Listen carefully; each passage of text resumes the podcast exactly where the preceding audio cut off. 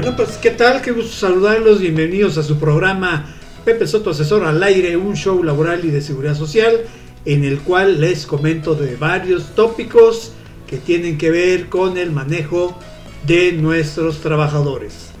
Y en esta ocasión, una problemática en relación con la tarea que tienen los noministas. Fíjate que yo me, me enfoco mucho en apoyar a todas estas personas porque les toca arrastrar el lápiz. Yo cuando fui nominista, nominista 100% en las empresas en las que laboré, elaborar la nómina, eh, eh, enviar los avisos afiliatorios al Seguro Social, fíjate, eh, ya tengo bastantes años en esto y me tocó la primera transición de la creación del IMSS desde su empresa. Esa transición abarcaba los avisos afiliatorios, los avisos afiliatorios de ya no eh, enviarlos de manera presencial en la ventanilla, sino electrónico. Me tocó los primeros, los primeros pasos del ITSE. Todavía nos conectábamos con el modem. No es cierto, no es cierto, no, es cierto, no, nos conectábamos con el modem. Ya era, ya no era vía telefónica, ya era otro tipo de conexión. Entonces yo, yo siempre he estado apoyando a todos este tipo de auxiliares. Si te fijas, la mayoría de los artículos que yo escribo ahí en la, en la página web, la mayoría de ellos están destinados a los auxiliares. No van destinados a los, a los jefes de recursos humanos, a los jefes de personal, no. Todo la mayoría, el 90% de lo que yo escribo va para que lo lea aquel muchacho, aquella chica que está empezando a trabajar en el área de las nóminas, que tiene poca experiencia, que no tiene conocimientos acerca del teje y maneje que implica el manejo de la nómina, manejo del seguro social. ¿Y por qué en el manejo de la nómina es importante que esta semana eh, di un curso precisamente de taller de nómina y la primera hora del curso nos enfocamos en teoría teoría relacionada con el derecho laboral. Y cuando ya empezamos a, platicar acerca de la nómina, una de las de los puntos que les hice énfasis a los, a los alumnos es el manejo del expediente laboral. Uno de ellos me preguntó, oiga maestro, pero ¿qué, qué, qué tiene que ver que sepamos cómo integrar el expediente laboral con, el, con la preparación de la nómina. Contesté a, la doctor Gatel.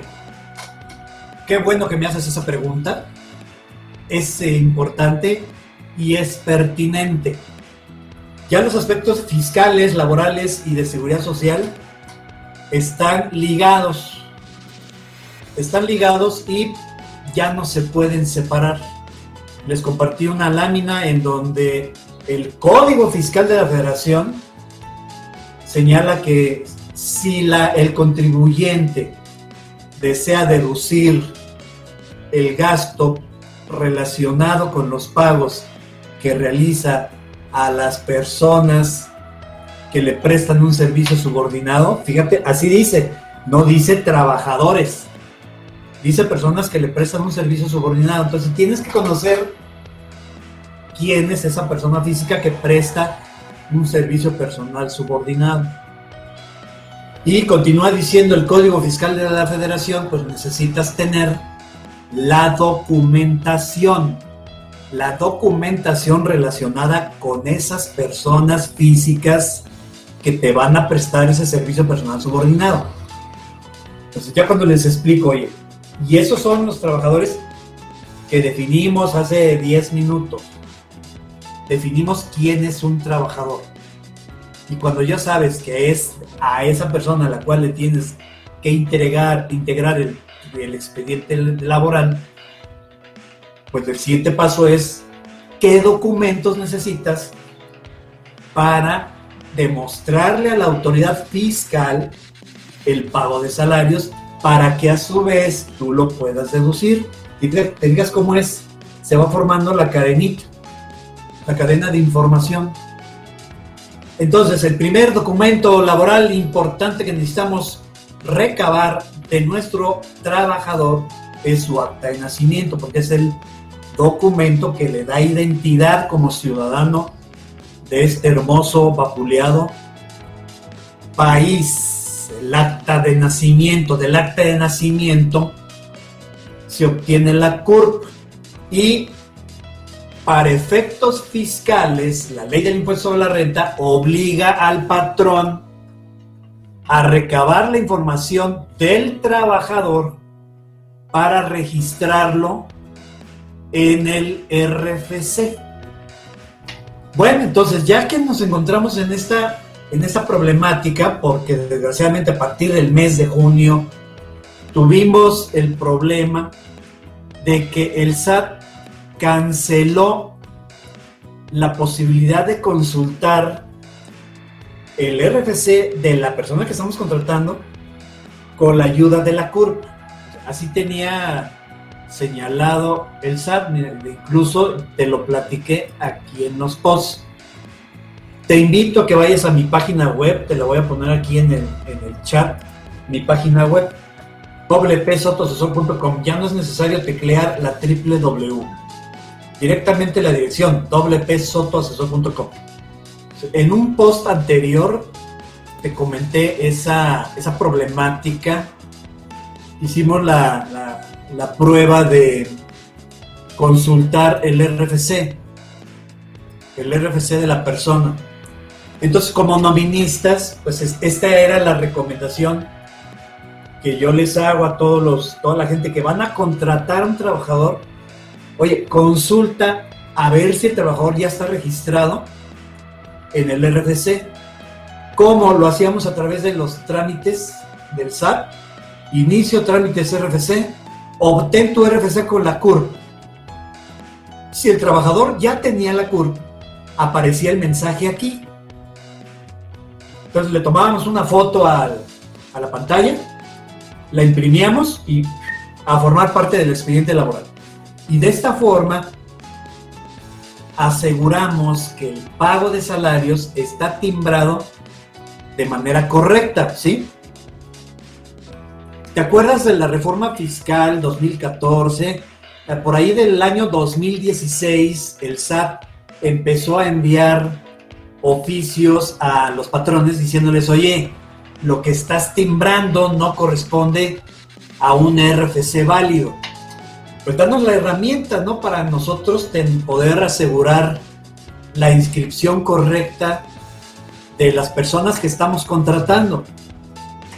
Incluso, incluso muchachos, este año 2020 yo les seguía sugiriendo a mis alumnos, este año he dado como tres o cuatro talleres de nómina, me acaban de contratar para otro taller de nómina que voy a dar la próxima semana una empresa nada más, le voy a dar el taller a dos, a dos personas. Pues yo te puedo dar este taller de nómina de, manera privada, ¿eh? Échame una llamada. Te voy a poner aquí en el chat también el, mi WhatsApp. Agrégame al WhatsApp. Ahí está. Página web, el WhatsApp. Y mi correo. Si me quieres contratar para un curso privado de nóminas, de seguro social, de Infonavit, pues con mucho gusto. Entonces te digo, en este taller de nóminas, pues todavía les estaba haciendo la sugerencia, cuando estás conformando el expediente laboral, cuando ya tienes el acta de vencimiento, la CUR, toca turno del RFC. Pero bueno, desgraciadamente el, en junio el, el SAT canceló esto del, de la consulta con la CUR. Esto era lo que hacíamos, antes. Entonces, para resolver el problema, por ahí varios usuarios estuvieron recomendando eh, entrar a una página alterna, una página alterna que, es, que está en, el gobierno del estado de Querétaro, algo así era. Hay infinidad de páginas acá en, en internet, muchachos. Déjame ver si encuentro. Ah, aquí está, mira. Recaudanet, del estado de Querétaro. Poder Ejecutivo del Estado de Querétaro. muchos estuvieron sugiriendo que utilizaran esta página. Eh, voy, a, voy a llenar mis datos. Yo luego vine a hacer la prueba. Y se supone que es una página oficial, ¿eh? Gobierno del Estado de Querétaro. Saludos a la gente bella de Querétaro. Mi RFC. El problema de esta RFC es que no es la oficial me pone como, como clave PL8 y mi, mi RFC no es así. Este es mi, mi RFC y esta es mi homoclave. Por lo tanto, utilizar estas páginas no es confiable. Bueno, eh, vamos a nuestra primera pausa.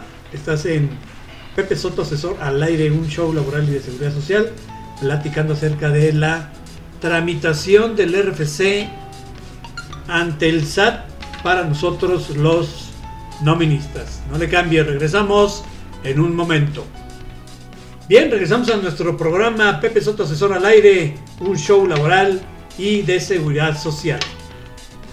Afortunadamente el SAT pues ya corrigió, ya corrigió y aquí en su página principal ya aquí en el, rubro de novedades, en el primer, en la primera opción, en el slide número uno, la lámina número uno, ya aparece aquí una liga que dice consulta tu RFC mediante la CURP. Entonces ya está, muchachos. Ya está la posibilidad nuevamente de poder conocer el RFC del trabajador. Ya lo publiqué ayer, no, ahorita en la mañana. Ahorita en la mañana publiqué el post ahí en la página web. Bueno, pues lo que hice aquí en el, en el video fue entrar ahí a ese portal, llené los datos que nos pide la aplicación del SAT, Dice, cuando menos poner dos datos correctos de todos los que te pide. Nos pide, nos pide la CURP, el año de inscripción. Nos pide la CURP. El año de inscripción, se supone que, que tú debes de darle aquí una fecha aproximada de cuando te inscribiste en el RFC. Déjame te digo que muchos años mi registro federal de contribuyentes sí traía la homoclave anterior BL8. Pero cuando dejé de ser asalariado y modifiqué mi, mi régimen, me, convertí, me convertí a persona física, actividad profesional. No me acuerdo si fue en el 2010, la verdad no sé si fue ahí o antes, porque lo hice allá en Delicias, Chihuahua. Y en Delicias yo llegué en el 2010, fíjate, hace 10 años ya. Yo le puse 2010, ojalá, ojalá pegue. México, porque ahí fue donde hice mi último cambio de domicilio, mi teléfono, código postal del, de donde hice el cambio de domicilio. Si soy empleado, ahorita sí soy empleado tengo las dos funciones, persona física, actividad empresarial y profesional, y también soy asalariado. Luego llené el, el CAPTCHA, envié los datos, ah, envié mal el, la CURP. Bueno, si te equivocas en la CURP, corrige, vuelve a, a capturar el, el código, envías y mira, el sistema te responde ya con el RFC. Aquí la, la ventaja es que si tú estás haciendo las altas de pocas personas, pues lo puedes hacer manual uno por uno. Vaya, no, yo no le veo ninguna complicación. Eh, a menos de que tú fueras a contratar a 50 pelados al mismo tiempo, bueno, pues sí se complica. Entonces sí tendrías que realizar la inscripción de manera masiva, ¿no? Bueno, eso sería la, la solución. Entonces, si vas a contratar uno, dos trabajadores, cuando mucho, ya tienes la información, ¿no? Tienes cuando menos la CURP correcta. Y ya con eso puedes completar el, trámite. Sería interesante averiguar si la persona que es, a la cual le estás pidiendo el, el dato, aquí le estoy tomando una foto a la, a la pantalla, le tomo foto a la pantalla y ya después imprimo esta imagen para que ya forme parte del expediente laboral del trabajador. Ya tenemos la certeza del RFC. Ahí está. Ahí te puse la, dirección. Bueno, en el video está la dirección. Y con eso ya, cuando menos a partir del día de, de ayer, ya podemos otra vez consultar de una manera directa el RFC de los trabajadores con la CURP. Bueno, ¿qué pasa si tienes que dar de alta a varios trabajadores? Y pues esto de estar uno por uno, pues sí resulta problemático, ¿no? Entonces, aquí también en la página web está el, el post aquí, que dice SAT Guía Express para inscribir a los trabajadores en el, en el RFC. Ah, qué padre, ya lo han visto 584 veces. Ahí está la guía de inscripción para los asalariados. Además, le damos una leidita aquí al manual. Pues nada más es eh, entrar a tu portal, seleccionar eh, la opción servicios por internet, seleccionar la opción servicio solicitudes, nuevamente hacer clic en la opción solicitud, en la ventana que se te abre, seleccionar la opción inscripción del asalariado, eh, teclear aquí donde dice dirigido a grupo de operación central de inscripciones al RFC, capturar solicitud de inscripción de asalariado, capturar el texto, se solicita la inscripción del padrón del RFC. Ah, es, esto está por demás, señores del SAT. Nada más debería ser adjuntar el archivo. Le piden que lo, lo anexes de manera comprimida, formato .zip y el formato del archivo TXT queda todo para el, el envío ya debemos consultar la, respuesta. Lo que no veo es cómo generas el archivo dice, ah, aquí está el, ese es para el nombre del, el nombre del archivo, ¿no? El RFC del patrón. Es la opción número 3, generación del archivo de texto, el nombre del archivo. El nombre del archivo así y luego el formato del archivo TXT. Aquí están las las ocho columnas que debe tener el archivo TXT. La clave CURP del trabajador a 18 posiciones, su apellido paterno, materno y nombre, de acuerdo con lo como viene en la CURP, muchachos. No vayas a inventar o no vayas a abreviar. Si se llama María, no se te ocurra ponerle MA en el nombre. No, oye, que sea completito. Fecha de ingreso al asalariado, muy bien. Marca del indicador, no hay problema. Clave del RC del patrón. Y el último, el correo electrónico válido del asalariado o del patrón. Vas a tener que poner tu correo. Más voy a hacer. Eh, voy a hacer un tutorial para, para la creación de ese archivo TXT. Que tampoco tiene ninguna complicación. De hecho, ya tengo, mira, así debe quedar el, Es un archivo delimitado por el carácter pipe. Pero fíjate que tengo yo un archivo, un archivito en Excel que te crea un archivo TXT con base en las columnas que tú hayas generado. Este, por ejemplo, este archivito lo hice para ayudar a mis noministas, que son eh, patrones de la construcción, ¿ah? que son patrones de la construcción y que tienen que exportar la información al SUA, porque el SUA te puede pedir Fíjate cómo está todo, todo ligado. Y esto está destinado a los pobres auxiliares que tienen que arrastrar el lápiz.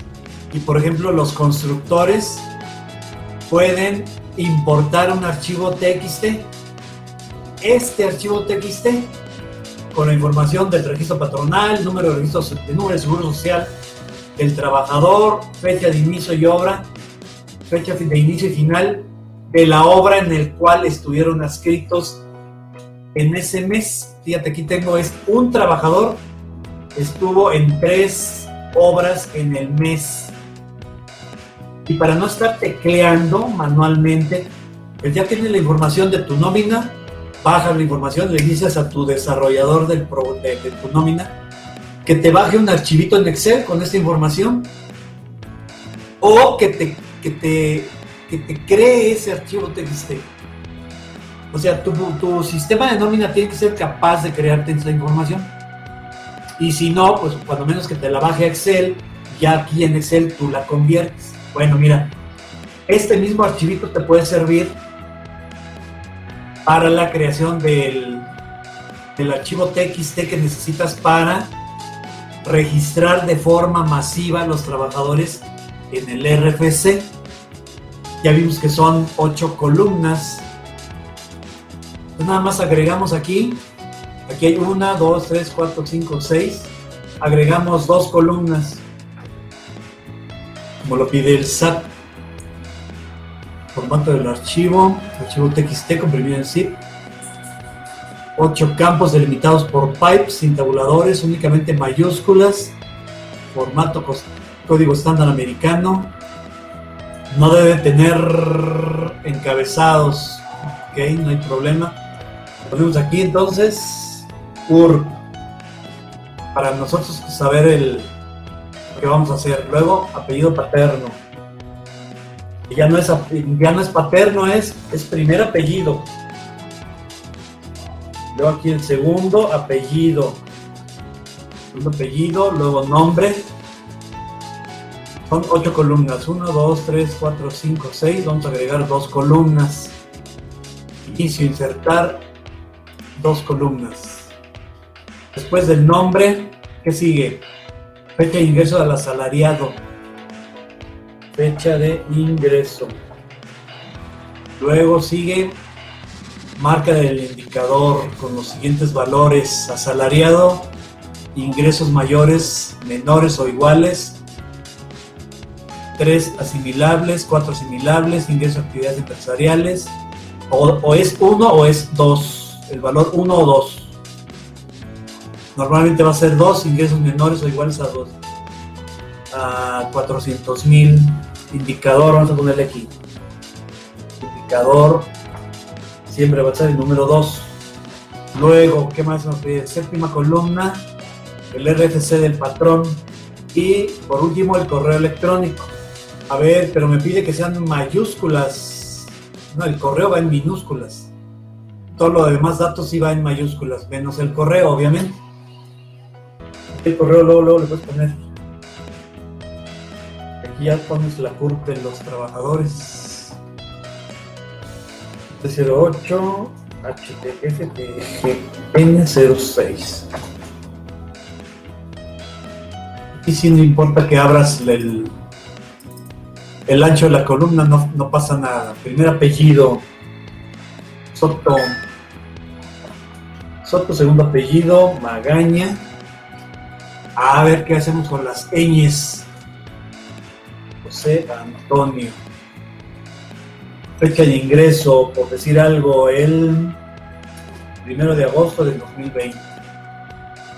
Aquí siempre va a ser el número 2, registro del patrón, registro, para el registro federal de contribuyentes. ¿Listo? ¿Ya está? Bueno, te voy a completar ese archivito y te lo voy a dejar ahí. Lo voy a poner aquí en la página web para que te auxilies en la generación de este, de este archivo TXT para poder enviar la consulta de manera masiva de tus trabajadores. ¿Cómo la ves? No olviden lavarse las manos y si deben de salir a la calle o estar en un lugar cerrado, usen el tapabocas. Ya está comprobado que el tapabocas nos ayuda a mitigar el riesgo del contagio. Seguimos, seguimos con el peligro del contagio. Entonces, cuídense. Bueno, pues les envío un cordial saludo y les recuerdo que nos escuchamos aquí en tu programa Pepe Soto Asesor al aire, un show laboral y de seguridad social.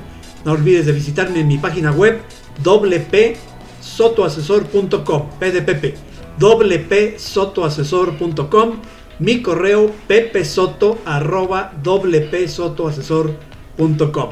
Tengo ahí mi grupo en Telegram, ya somos más de 800, si quieres agregarte, descarga tu aplicación en tu celular y podrás buscarme en Telegram como WP Soto Asesor o como Pepe Soto.